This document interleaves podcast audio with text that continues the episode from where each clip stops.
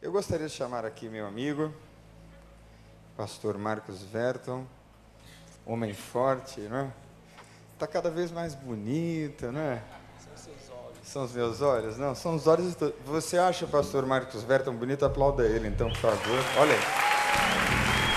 Olhos de todos. Obrigado, irmãos. Obrigado, pastor Daniel. Você vê o que a gente passa aqui, irmãos. Tá fácil para ninguém. Eu não sei se você já teve a experiência de ficar sem fôlego. Sem fôlego no sentido de uma reação inesperada de alguma coisa que aconteceu na sua vida. Às tardes, sempre que é possível, nós, os pastores da igreja, sobretudo nas terças-feiras, que nós temos a reunião do conselho pastoral, a gente faz um lanchinho. Não fique preocupado não, mas pastor também tem que lanchar. E nós vamos à extensão dos nossos gabinetes, que é numa lanchonete aqui perto, e nós vamos comer o velho e tão conhecido açaí. Nós entramos ali, cada pastor faz seu pedido. Pastor Guilherme, muito entusiasmado, faz o pedido dele. Pastor Tiago, mais contido, ele calcula tudo, vê os centavos. Pastor Miqueias é o último. Só que nós não prestamos tanta atenção no pedido dele, porque a gente sempre começa a conversar. Meus irmãos, minhas irmãs. Aí chama a senha, senha tal, pastor Guilherme vai, senha tal, e vai o outro. E a gente conversando, conversa vai, conversa vem, eis que vem o pedido do pastor Miqueias. Meus irmãos, é uma caneca desse tamanho de açaí. E ele não se dá satisfeito.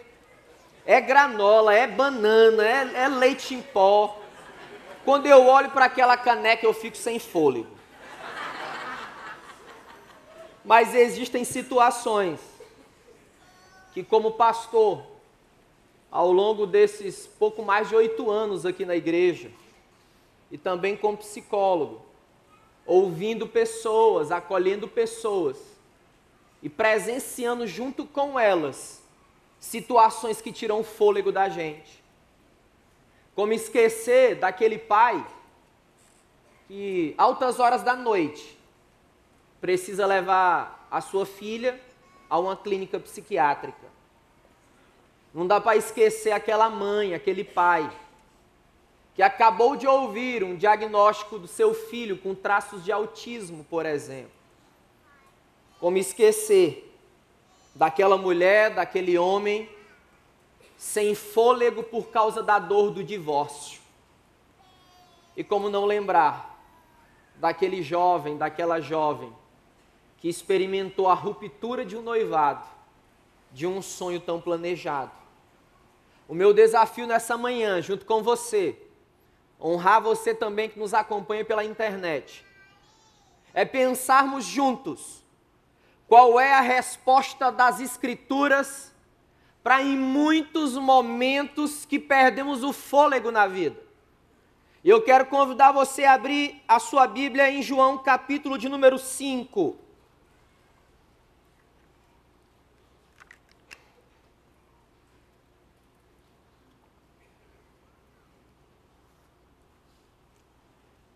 Talvez você que já segue a Jesus há uma temporada, você pense, eu já ouvi muitas mensagens de João capítulo 5. Mas como diz um dos estudiosos da Bíblia,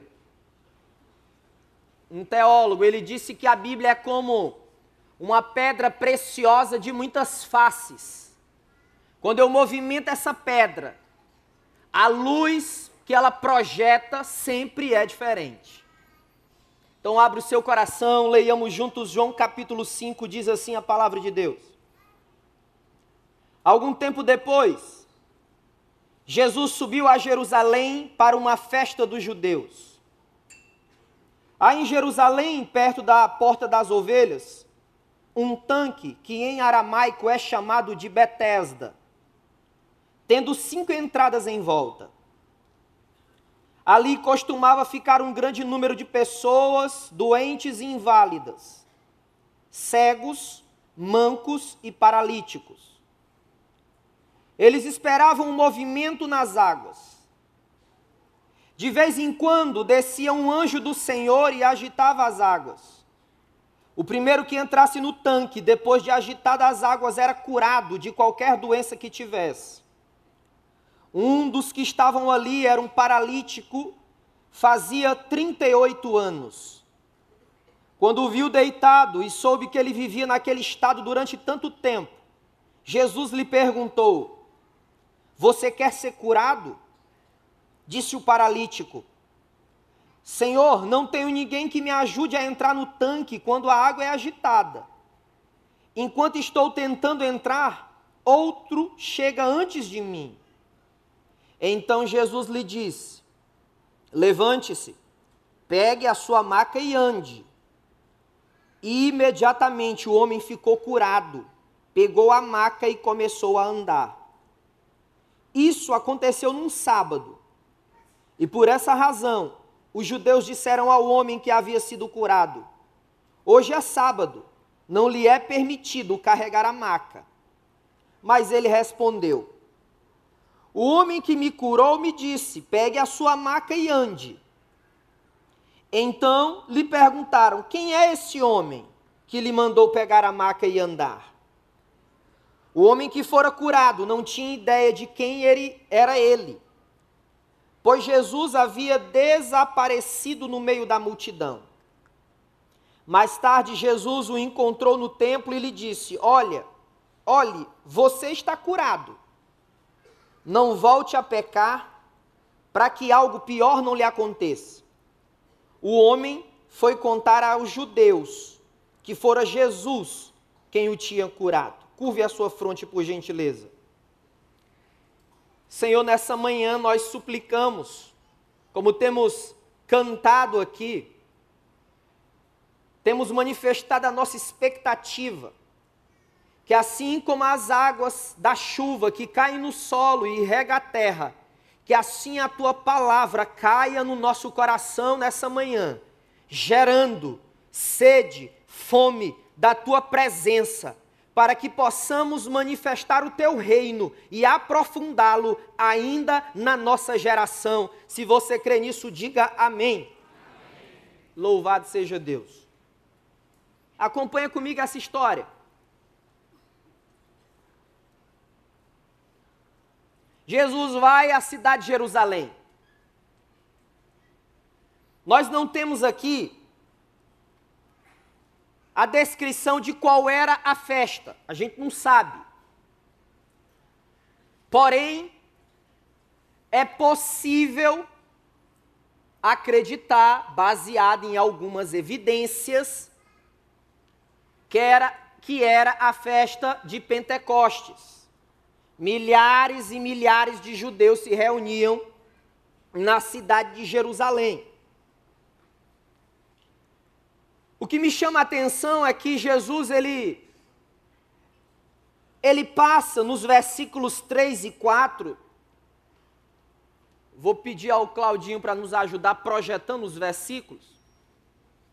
Nos versículos 3 e versículos 4, o apóstolo João, que escreveu esse livro que tem o seu nome, ele diz que Jesus ele no meio de uma festa, presta atenção, ele vê pessoas inválidas, ele vê cegos, ele vê mancos.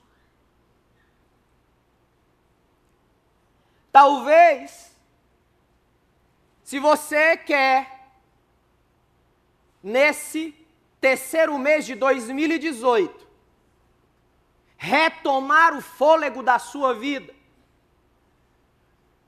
Se você quer respirar novamente e seguir adiante, diante de qualquer situação que você está vivendo ou ainda vai viver, a primeira lição que Jesus ensina para mim e para você é que ele está sensível ao clamor do mundo. Jesus, ele gosta de celebrar. Ele vai a um casamento, está lá em João capítulo 2. Jesus ele gosta de curtir. Eu acho que se tivesse açaí nos tempos de Jesus, ele ia juntar a turma e tomar um açaí. Mas ele ao mesmo tempo, ele está sensível ao clamor do mundo. Eu não sei se você sabe, mas 2016 o IBGE lançou uma estatística dizendo o seguinte: são cerca de 45 milhões de pessoas nesse país com algum tipo de deficiência física. Como nós podemos ficar indiferentes ao clamor do mundo? Não pode sair da nossa memória, não pode.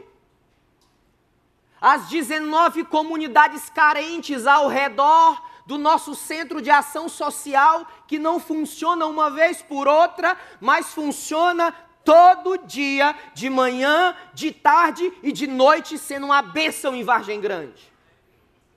Não pode sair da nossa memória. Não pode sair da nossa memória multidões, homens e mulheres adoecidos de alma, homens e mulheres amargurados, corações cheios de mágoas e ressentimentos. E eu ouso acreditar que, para mim, mágoas e ressentimentos são como bombas na alma da gente. Ah, meus irmãos, multidões, muitos, muitos doentes por causa do fanatismo político, por causa do fanatismo religioso ou até mesmo esportivo. Mas sabe o que Jesus ensina para mim e para você? É que ele está sensível a esse clamor. Jesus entra no meio daquela multidão. E o olhar de Jesus, ele é um olhar muito mais agudo que o olhar de uma águia. Se Jesus está sensível ao clamor do mundo e o mundo sofre muitas dores, significa dizer que Jesus está sensível ao seu clamor. No fundo, no fundo, o que precisamos é de carinho. No fundo, no fundo, a nossa alma grita por um senso de pertencimento, de afeto, de misericórdia. Semana passada, eu tive o privilégio de visitar junto com uma família da igreja uma moça que está internada numa clínica psiquiátrica aqui pertinho de nós. Cheguei ali, observando as pessoas, tive oportunidade de cumprimentar alguns. Comecei a conversar com aquela moça junto com a sua mãe e a sua irmã. E foi um tempo muito precioso ali. Muito importante. Ficamos debaixo de uma árvore, uma sombra enorme. Mas um gesto daquela mãe impactou demais a minha vida. Uma mãe que ficou sem fôlego. E saber que precisava internar sua filha. Porque tem coisas que Deus faz, tem outras coisas que nós precisamos fazer. E nós fizemos ali um minicírculo. E essa mãe pegava nas mãos da filha e a irmã brincando, e eu ali no meio delas e conversando. E eu orando com elas ali no final, e a mãe olha para sua filha com aquele olhar de aceitação e misericórdia e diz assim: Chuchu, tá tudo bem com você? Que coisa linda, irmãos. Que coisa linda, irmãs. Uma mãe chamando a filha num contexto de dificuldade. Chuchu, sua mãe está aqui. Quando Jesus está sensível ao clamor do mundo, Ele está sensível ao seu clamor. E talvez a voz que você tenha que ouvir nessa manhã, através do Espírito Santo de Deus, É Ele, o Pai, dizendo para você: meu filho, minha filha, você é simplesmente um chuchu nas minhas mãos. Que coisa maravilhosa.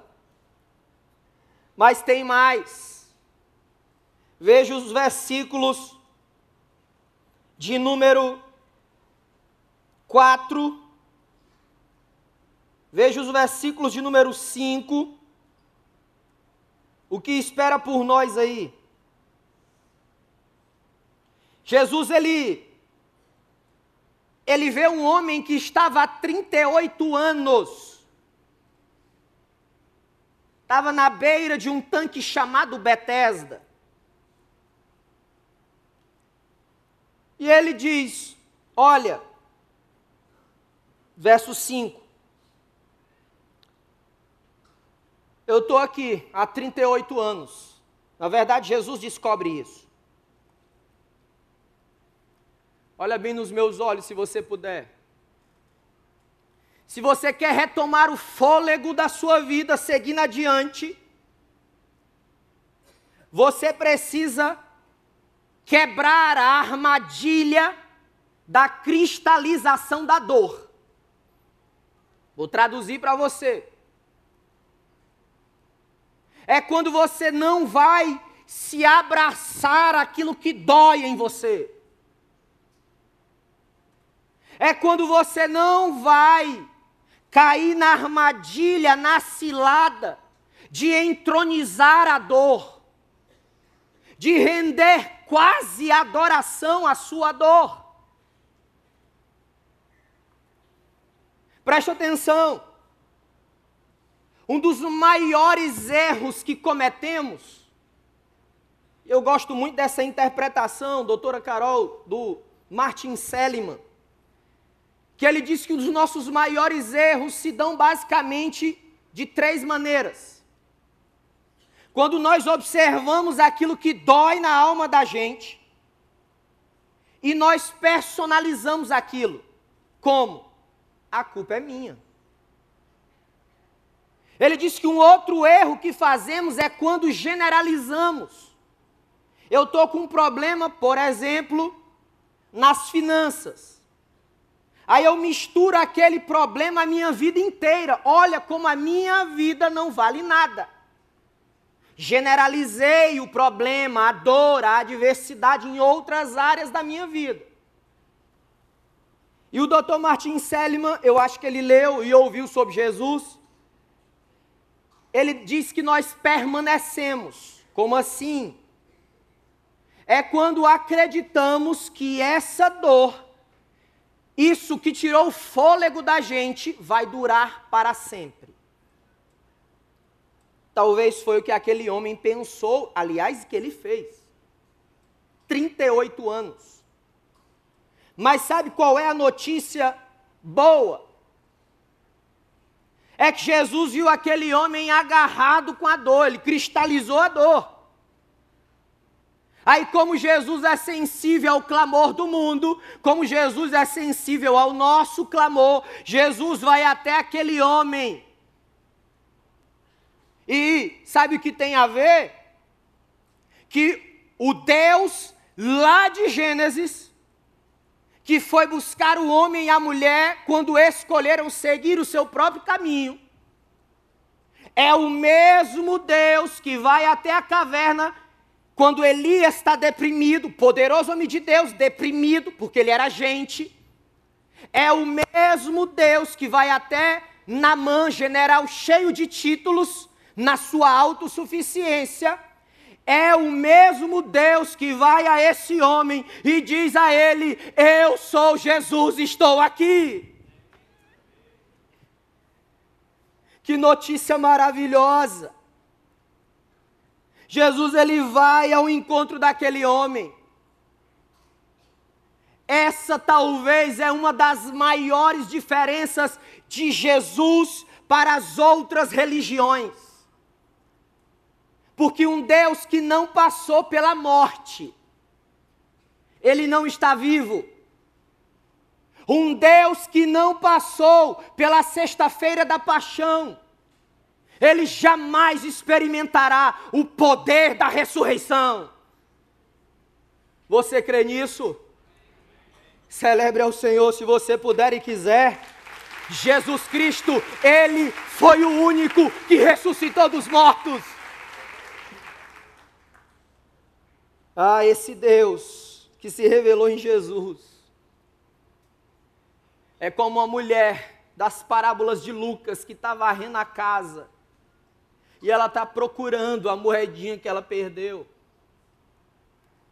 Esse Deus que se revelou em Jesus é como um pastor que enfrenta os perigos do deserto em busca da centésima ovelha que havia se perdido. Esse Deus que se revelou em Jesus é como um pai que viu seu filho sair de casa de maneira abrupta e sente saudades do filho, está de braços abertos para receber o filho. Jesus não quer que permaneçamos na armadilha do sofrimento e da dor. Ah, meus irmãos, Ele está procurando você nessa manhã de outono. Ele está procurando você nesse dia ensolarado para tirar você dessa armadilha, dessa cilada na sua vida. E muitas vezes, Jesus usa gente, pessoas para fazer isso. Eu gosto demais, demais, de ler as narrativas bíblicas e ver o quanto Deus usa gente, pessoas, para manifestarem a sua misericórdia, o seu amor nas nossas vidas. Acompanhe esse vídeo, por gentileza. Reduz as luzes, Claudinho esse vídeo de um garoto que eu gostei demais, achei muito interessante. E quero compartilhar com você nessa manhã. Coloca por gentileza aí, Claudinho, se possível.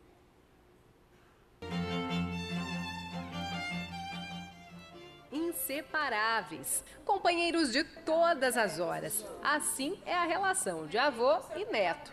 O seu João tem 75 anos, o Enzo completou seis. Tudo que fazem vira brincadeira, até o passeio com cadeira de rodas pelas ruas de Santa Gertrudes. Desde, desde o comecinho. Eu sempre trabalhei, então tinha necessidade de deixar ele com a minha mãe. Então, desde sempre foi desse jeito. Ele sempre acompanhando, vendo o cuidado do, com o vô. E ele, ele tem essa vontade de querer ajudar. Um acidente de moto fez o seu João perder o movimento das pernas. O Enzo nasceu um ano depois deu força para enfrentar as dificuldades.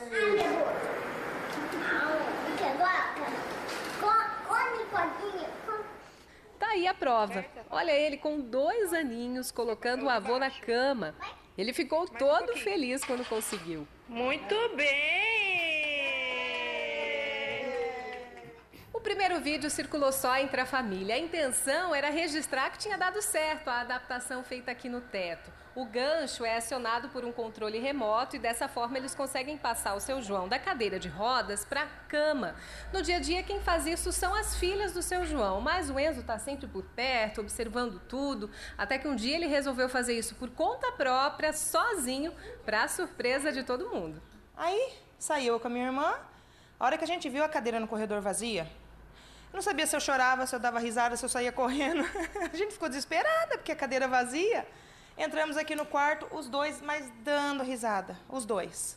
Porque ele tinha conseguido. E aí, por fim, virou bagunça, virou aquela risada, né? Foi aí que a tia fez o segundo vídeo, para provar que ele tinha mesmo feito tudo sozinho. A gravação teve milhões de visualizações na internet. Ela nunca imaginou que teria tanta repercussão.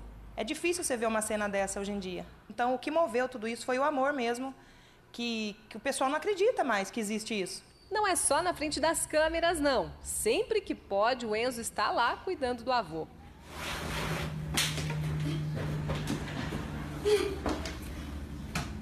Você ajuda com outras coisas também, né? Muitas coisas. Ajuda a dar café, ajuda a fazer, dar água, ajuda um monte de coisa. Dá banho, Até dar banho? Opa. Até dar banho.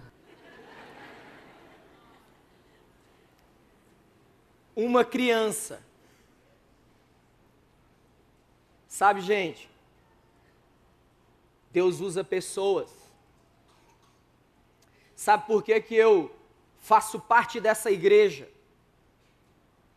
Que eu tenho investido a minha vida e a minha família servindo ao Senhor nesse lugar, na cidade. Porque o nosso pastor, o nosso time, a nossa equipe, os líderes da igreja, nós não acreditamos, escuta bem, você que chegou agora, com todo carinho, nós não acreditamos que decretar que o Rio de Janeiro é de Jesus vai resolver.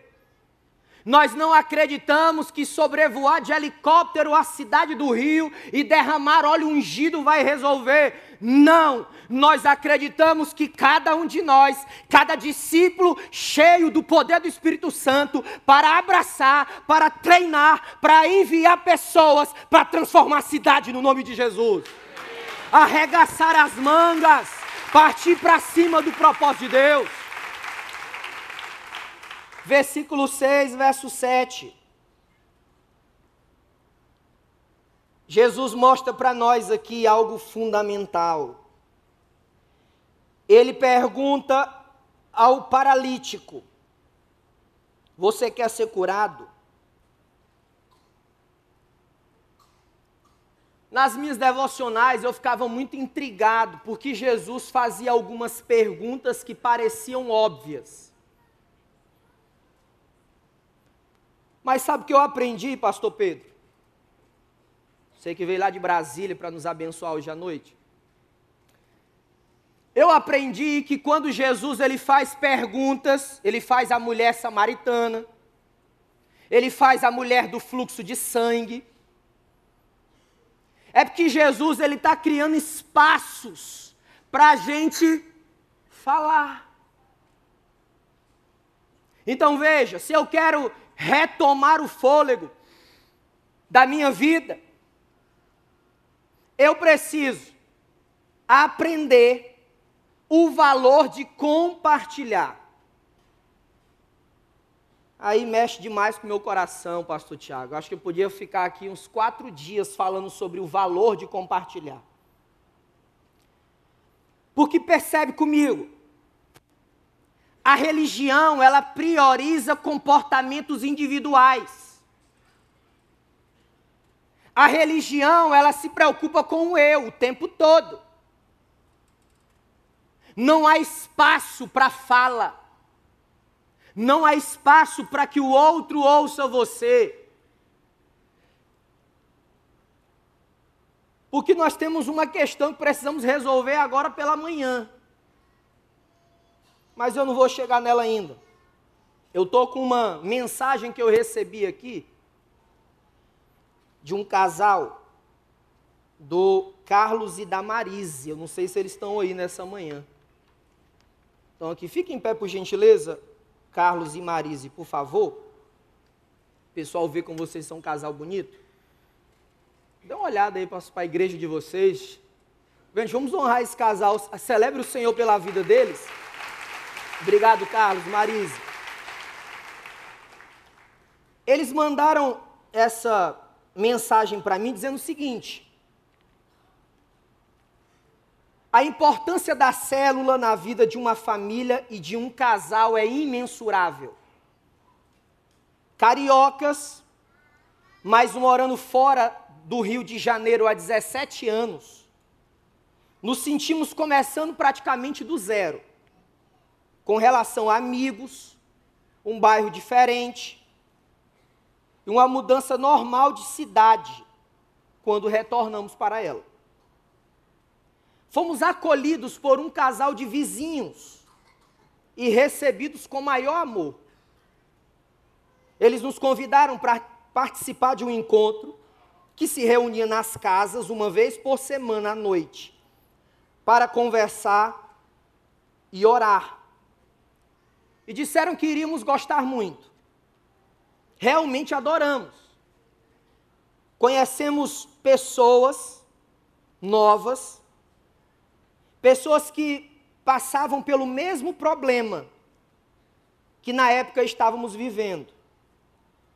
Foi uma grande oportunidade de estarmos participando dos eventos da igreja e fora dela também. Formamos ali uma família que a partir daquele momento, olha que coisa interessante.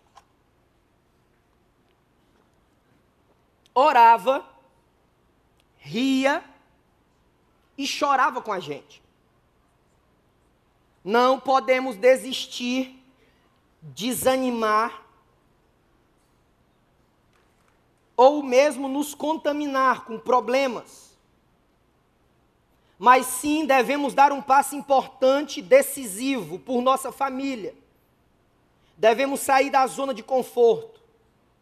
Precisamos estar de coração aberto, orando, intercedendo, para que possamos ser receptivos para acolher e ser acolhidos por uma célula. Somos pessoas diferentes nos pensamentos, na personalidade. Não vamos agradar todos, mas temos Deus em comum. E é isso o mais importante que devemos ter no coração para participar de uma célula. Ô, gente, existem vários canais onde eu posso compartilhar o que está no meu coração, na minha vida. Por quê? Porque Jesus, ele não prioriza apenas ajuntamento. Jesus, ele prioriza e valoriza relacionamentos. Eu fico muito triste em saber que muitos de nós fomos ensinados a guardar as coisas que sentimos. Parece que nós ouvimos assim dos nossos pais: menino, não fala nada. Problema de casa, a gente não pode falar para ninguém. Cala a boca, menino.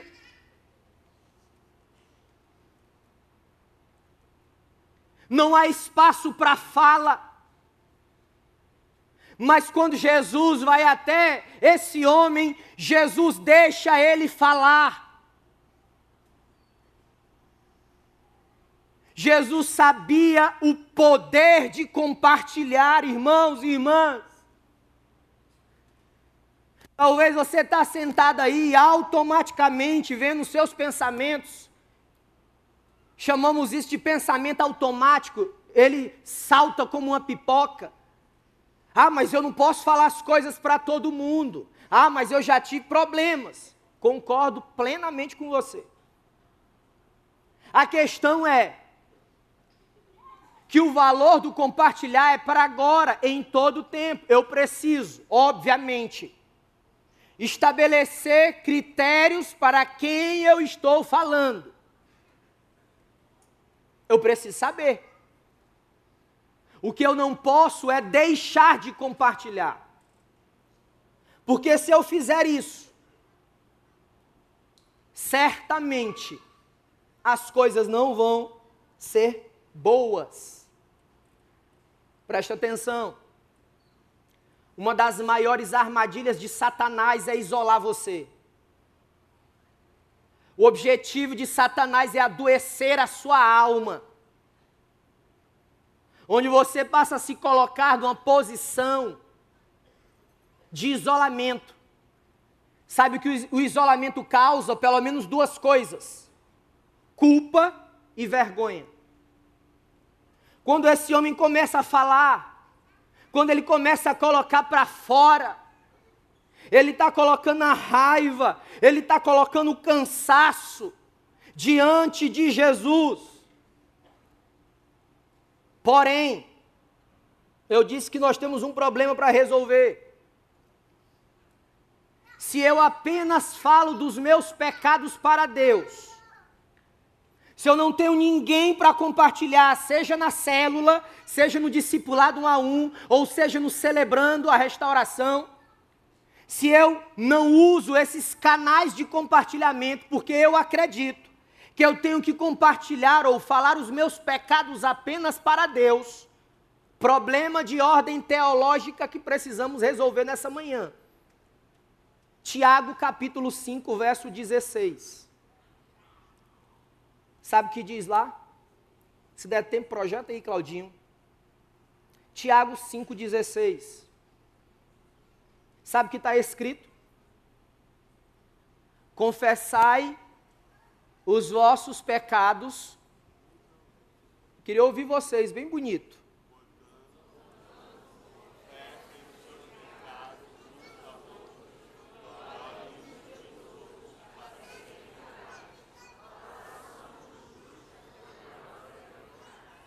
Isso é simplesmente libertador. Sei que arrumei um problema para você agora. Mas eu vou tentar te ajudar. Quando eu confesso os meus pecados para Deus, primeira carta do apóstolo João, capítulo 1, verso 9, diz que eu sou perdoado, porque o sangue de Jesus perdoa todo pecado. Mas Tiago 5,16 diz que quando eu falo para o outro, eu sou curado. Ô oh, gente, essa palavra é demais. Então, eu preciso compartilhar. Eu preciso repartir no meu tempo, na minha dinâmica, mas eu tenho que compartilhar. Caminhando para o final, veja os versículos 8 e 9, por gentileza. Ele fala, ele coloca para fora, e Jesus dá uma ordem para ele. Jesus fala assim: então,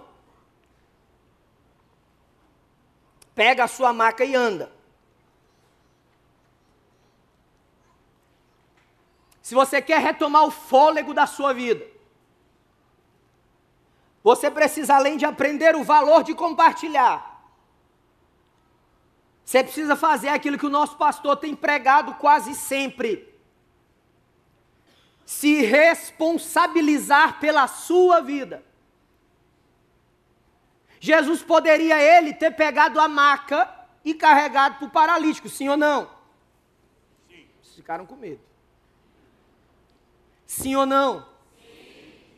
Mas não foi isso que ele fez. Jesus disse: Ó, pega você a maca. Veja, Jesus está dizendo: se responsabilize pela sua vida, saia daí, se levante. As mulheres aqui, sobretudo adolescentes e jovens, moças que buscam relacionamento, Ei, meninas, mulheres, se responsabilizem pelas suas vidas, não se submetam a relacionamentos abusivos. Aos homens, aos jovens, à juventude dessa igreja, se responsabilize pela sua vida. Não seja subserviente à imoralidade contemporânea, ao jeito malandro, ao jeito da trambicagem de ser. Pegue a sua maca. Ande. Retome o fôlego. Siga. Adolescentes, por favor, você que me escuta, não se submeta aos padrões tiranos de beleza impostos. Efésios 2:10, a palavra de Deus diz assim: Nós somos feitura de Deus. Sabe o que significa a palavra feitura? Significa obra-prima de Deus. Tem um casal de jovens que tive o privilégio de fazer o casamento deles recentemente. E eles dando notícia da viagem que estão fazendo lá em Paris, na França. O pai está ali todo alegre, rindo. Eles começaram a colocar várias imagens de quadros belíssimos. Um dos museus mais famosos do mundo lá em Paris.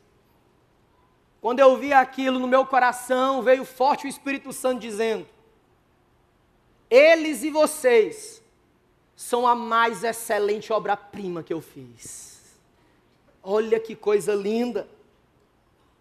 Sabe qual é o nosso problema?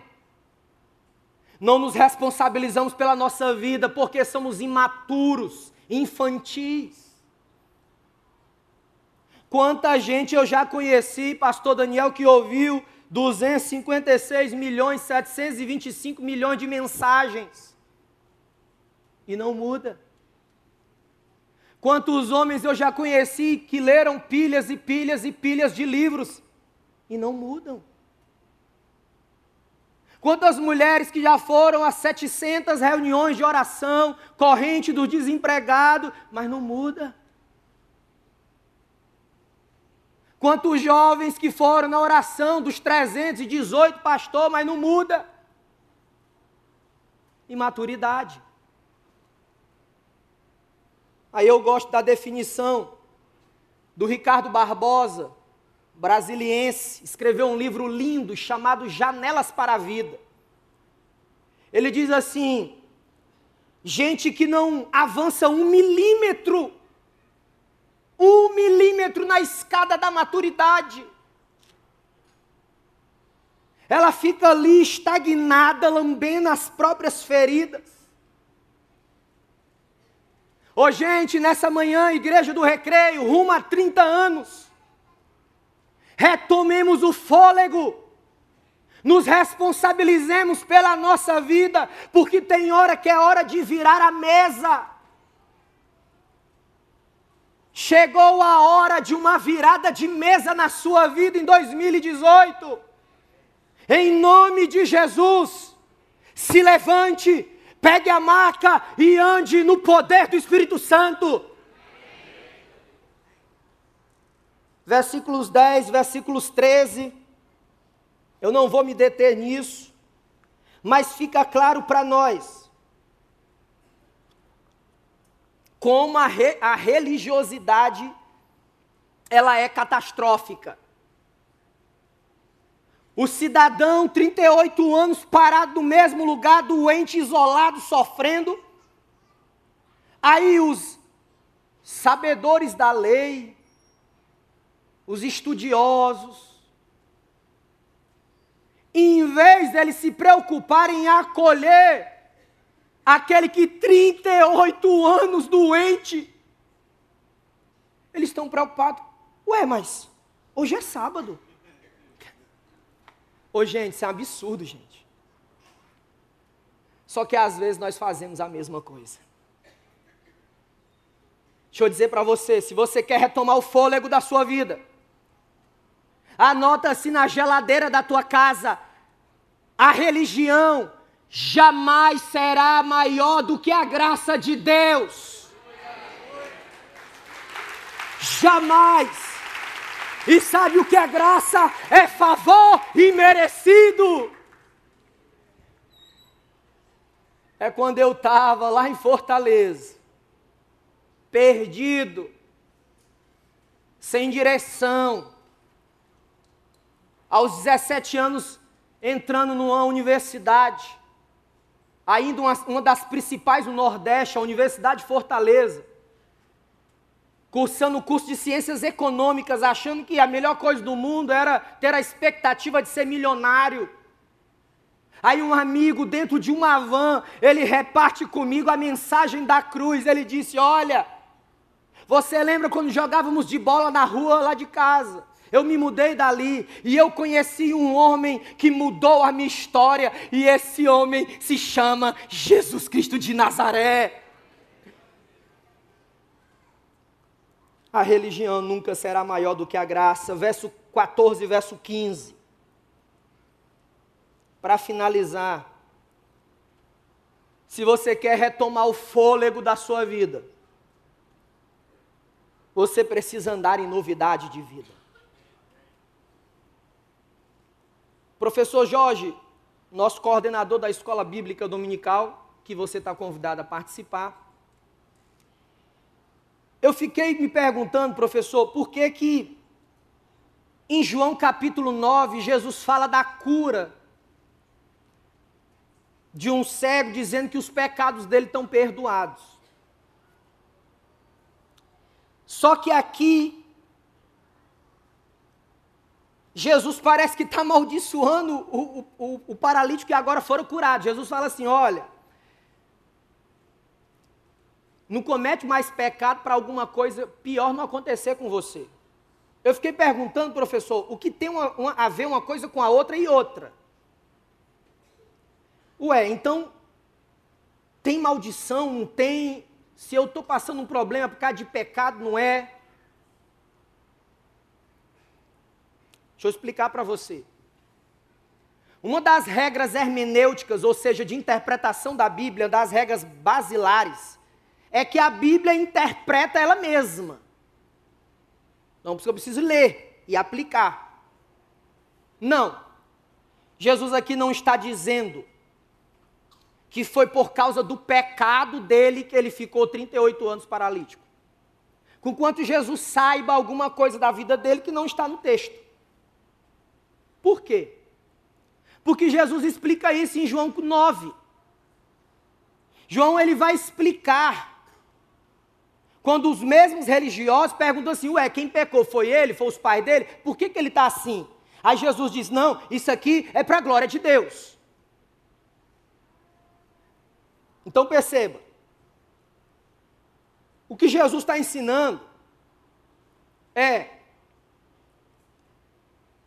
que ele e que eu e você, depois que nos levantamos, carregamos a maca e vamos andar no poder do Espírito Santo, que andemos em novidade de vida. Eu gosto muito de compartilhar na minha célula o seguinte: milagres, eles não geram fé. Por quê? Porque o povo de Deus viu muitos milagres no deserto. E o que aconteceu com eles? Uma geração inteira morreu rodando no deserto. Pastor, mas eu só acredito se estiver no Novo Testamento. Então veja, Judas viu muitos milagres. E o que aconteceu com ele? Tirou a própria vida. Milagres eles são importantes, porque eles são sinais de Deus. Porém, eu preciso andar em novidade de vida. E o que é andar em novidade de vida? É saber que todo santo tem um passado, mas também saber que todo pecador tem um futuro em Jesus.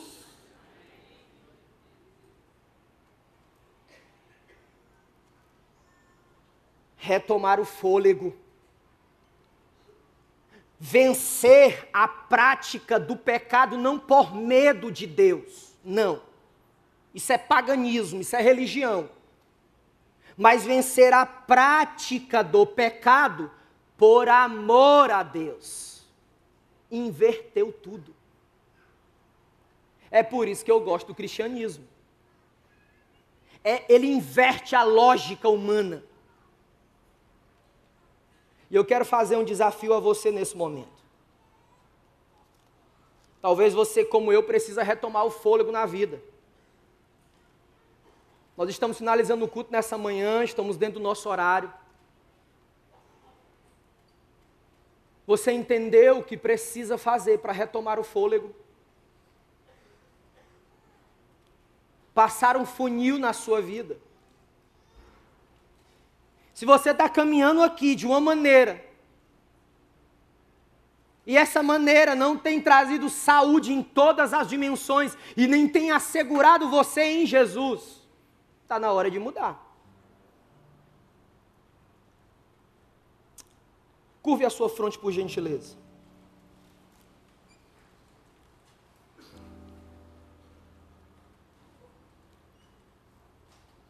Talvez você está sofrendo. Está lutando com a enfermidade no corpo ou na alma. A maior resposta da fé cristã ao sofrimento não é necessariamente a cura, com quanto nós vamos continuar orando, pregando, clamando para que Deus cure os enfermos. Mas a maior resposta da fé cristã para o sofrimento é a ressurreição em Cristo Jesus. E eu quero convidar você num sinal. Se você precisa retomar o fôlego da sua vida hoje à noite, hoje nessa manhã. Se você precisa tomar uma decisão pelo batismo, ser batizado em nome do Pai, do Filho e do Espírito Santo. Ou se você já frequenta o prédio da igreja, já faz parte de uma célula, mas ainda não professou publicamente Jesus como seu Salvador. Enquanto todos nós estamos com os olhos fechados, eu quero pedir a você, seja você que está lá no hall, a erguer uma de suas mãos, eu quero orar contigo nessa manhã. Ergue assim tua mão com autoridade, dizendo: Espírito Santo, me ajuda. Me ajuda a me responsabilizar pela minha vida. Ergue assim com autoridade. Eu vou abrir os olhos agora. Eu quero identificar você. Ergue assim a mão com autoridade, assim para o céu. Amém. Graças a Deus. Pode deixar a mão levantada. Lá no canto, graças a Deus, eu estou vendo. Ergue assim com autoridade em nome de Jesus. Estou vendo aqui na terceira fileira, graças a Deus. Aqui na frente, na quarta fileira. Estou vendo lá no canto ali atrás. Amém. Glória a Deus. Estou vendo ali atrás, lá quase na última cadeira, lá no hall, graças a Deus. Estou vendo gente ali no final. Nós vamos ficar em pé agora em nome de Jesus. Enquanto nós vamos adorar o Senhor. Um Deus que nos ajuda a retomar o fôlego. Porque tem muita vida para fluir em nós. Eu quero desafiar você que ergueu suas mãos a vir aqui na frente, nós vamos orar por você. Pode sair do seu lugar em nome de Jesus, nós vamos orar por você. Pode sair do seu lugar em nome de Jesus. Enquanto nós vamos orar dizendo: Eis-me aqui. Pode sair em nome de Jesus. Levanta, levanta em nome de Jesus. Diante de ti abro meu coração, meu clamor, tu escutas fazes cair as barreiras em mim. És fiel, Senhor, e dizes palavras de amor, esperança sem fim ao sentir o teu toque. Por tua bondade libertas meu ser do calor deste lugar. Eu venho me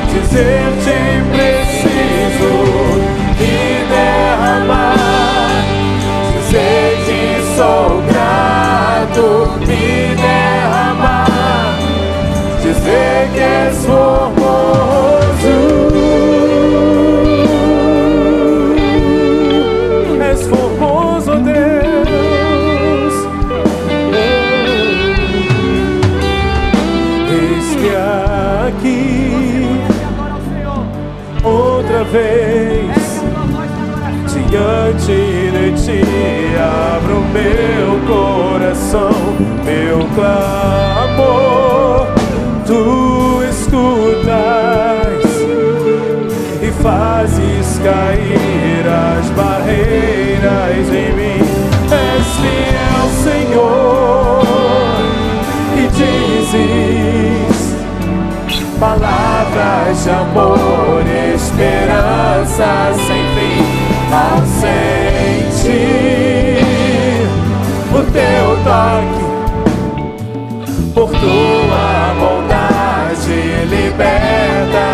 ser do calor